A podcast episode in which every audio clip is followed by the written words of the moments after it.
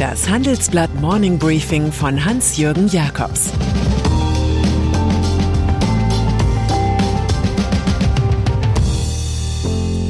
Guten Morgen allerseits.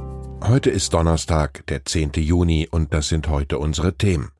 Wie die USA wieder für sich werben, warum die Industrie weniger Steuern braucht und was Martin Winterkorn erwartet. Nach einer kurzen Unterbrechung geht es gleich weiter. Bleiben Sie dran. Die Welt steht vor gewaltigen Herausforderungen. Zum einen die Energiewende voranzutreiben und gleichzeitig den Klimawandel einzudämmen. Und auch der Energieträger Wasserstoff gewinnt weltweit immer mehr an Bedeutung. Doch wie geht es weiter? Erfahren Sie mehr auf dem Handelsblatt Wasserstoffgipfel 2024 am 12. und 13. Juni in Essen. Infos unter handelsblatt-wasserstoffgipfel.de. Mit dem Vorteilscode Wasserstoff 2024 erhalten Sie einen Rabatt von 15% auf die Tickets. Werben für die USA.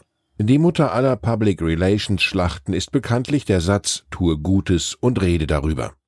Die USA setzen dieses Motto derzeit in der geopolitischen Weltwirtschaftskriegszone konsequent um hatte Donald Trump selbst die atlantischsten Atlantiker mit seinen Capo-Allüren verschreckt, setzt der amtierende US-Präsident Joe Biden auf die Kraft emotionaler News. Seine Regierung will 500 Millionen Corona-Impfdosen von BioNTech Pfizer kaufen und dann an 100 Länder spenden. Die weihnachtlich anmutende Geste von Uncle Sam wird beim G7-Gipfel in Cornwall morgen offiziell verkündet. Hier wird auch moralischer Druck abgelassen, nachdem die reichen USA ohne Rücksicht auf die Nöte anderer zunächst die eigene Bevölkerung versorgt hatten. Gerechtigkeit ist, was der Beschenkte dafür halten soll. Warum die Industrie weniger Steuern braucht. Die aktuelle Steuerdebatte thematisiert zumeist Belastungen, seltener Entlastungen. Da will der Bundesverband Deutscher Industrie BDI den Kontrapunkt setzen mit einer Studie des Instituts der deutschen Wirtschaft, die uns vorab vorliegt. Demnach könnte sich eine Senkung der Unternehmenssteuern für den Wirtschaftsstandort in Euro und Cent auszahlen. Die Zahlen beweisen es laut BDI-Präsident Siegfried Russwurm. Steuersenkungen für die Unternehmen seien im Höchststeuerland Deutschland nicht nur fiskalisch verkraftbar, sondern hätten nachweislich positive Effekte auf das Wirtschaftswachstum. Gefahr erspähen die BDI-Spitzen bei den Grünen und der SPD, die den Widerstart der Vermögensteuer fordern. Jede zusätzliche Belastung laufe Gefahr, den Aufschwung abzuwürgen, warnt Russwurm. Mit einem Wiederaufbaufonds will die EU bekanntlich schon bald helfen, die Wirtschaft in schwächeren Mitgliedstaaten anzukurbeln. Laura Kövesi, Leiterin der neuen Europäischen Staatsanwaltschaft, soll dabei verhindern, dass Geld in dunklen Kanälen versickert. Im Handelsblattgespräch sagt sie über den Fonds und das organisierte Verbrechen, ich sehe große Risiken bei dieser gewaltigen Geldsumme. Schon mit Blick auf den einfachen EU-Haushalt müssen wir uns auf etwa 3000 Fälle im Jahr einstellen. Nun kommt eine große Menge Geld dazu mit weniger Transparenz. Zu ihrem Einsatzort meint Kövesi, zum Glück ist das eine unabhängige Behörde mit unabhängigen Strafverfolgern. Niemand kann sich in unsere Ermittlungen einmischen. Und über den Umfang von Korruption in der EU sagt sie, kein Land ist sauber. Es geht nicht nur um ein paar übliche Verdächtige, wenn wir von Betrug mit EU-Geldern sprechen. Ihre Erzählungen über den Job lassen darauf schließen, dass sie mit Vorbeugen genauso beschäftigt sein wird wie mit Aufräumen. Was Martin Winterkorn erwartet. Der Pulverdampf des Wahlkampfs steigt auf. Vielleicht wird deshalb eine drei Jahre alte Strafanzeige des grünen Parlamentariers Oliver Krischer relevant. Sie richtet sich gegen Martin Winterkorn, weil der Ex-VW-Chef im Untersuchungsausschuss über seine Rolle beim Dieselgate gelogen habe. Die Berliner Staatsanwaltschaft erhebt deswegen nun Anklage wegen uneidlicher Falschaussage. Es geht darum, ob Winterkorn, anders als von ihm behauptet, schon vor September 2015 von den Abgasschummeleien wusste. Krischer wettert dazu, Herr Winterkorn solle endlich reinen Tisch machen und nicht weiter Märchen erzählen. Allerdings soll genau darüber bereits im September vor dem Braunschweiger Landgericht verhandelt werden. Gestern wurde auch bekannt, dass der 74-jährige Winterkorn neben drei weiteren einstigen Topmanagern die Rekordentschädigung von insgesamt 288 Millionen Euro an VW zahlt.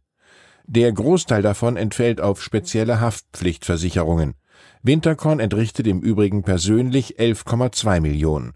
Ein reiner Tisch darf in einem solchen Fall eben etwas mehr kosten.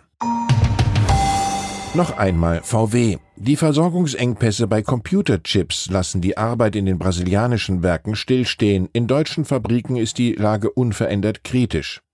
Einkaufsvorstand Murat Axel sagt im Handelsblattgespräch, man sei am tiefsten Punkt in der Versorgungskrise angekommen und stünde vor den härtesten sechs Wochen. Im dritten Quartal soll die Pipeline dann besser gefüllt sein. Die Berater der Boston Consulting Group schätzen, dass alle deutschen Autobauer aufgrund der Krise bis zu sechs Millionen Fahrzeuge weniger fertigen können als geplant.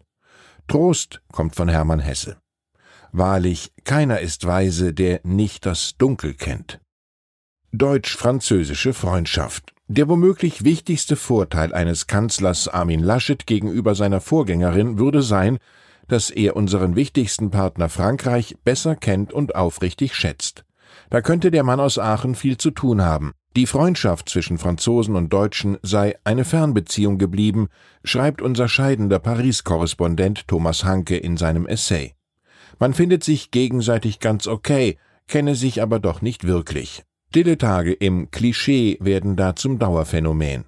Natürlich sind die einen Staatsinterventionisten Bon Vivants und Hallodris in Geldding, die anderen dagegen Ordnungspolitiker, Langweiler und Fleißlinge. Am besten verstehen sich die Start-up-Unternehmen beider Länder. Allen ist mit Napoleons Maxime geholfen.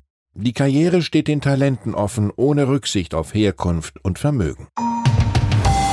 In eigener Sache gilt es, eine wichtige Personalie zu vermelden. Charlotte Hauenhorst kommt als Head of Digital und Mitglied der Chefredaktion zum Handelsblatt.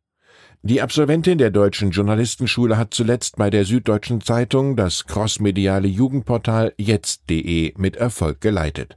Von einer hervorragenden Journalistin und exzellenten Digitalexpertin spricht Chefredakteur Sebastian Mattes. Und dann ist da noch die in der Boulevardpresse erfahrene Tanit Koch. Die einstige Chefredakteurin von Bild und der RTL Zentralredaktion hilft ab sofort im Bundestagswahlkampf dem CDU-Kandidaten Armin Laschet.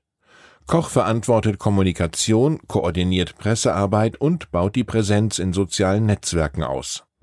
Während die Gegenkandidaten schwächeln, arbeitet Laschets Team offenbar systematisch am Projekt Kanzleramt. Hilfe vom Bild Boulevard beim Image aufpumpen hat Tradition. Hans-Hermann Tietje soufflierte 1998 Altkanzler Helmut Kohl. Michael Spreng unterstützte 2002 den CSU-Chef Edmund Stoiber.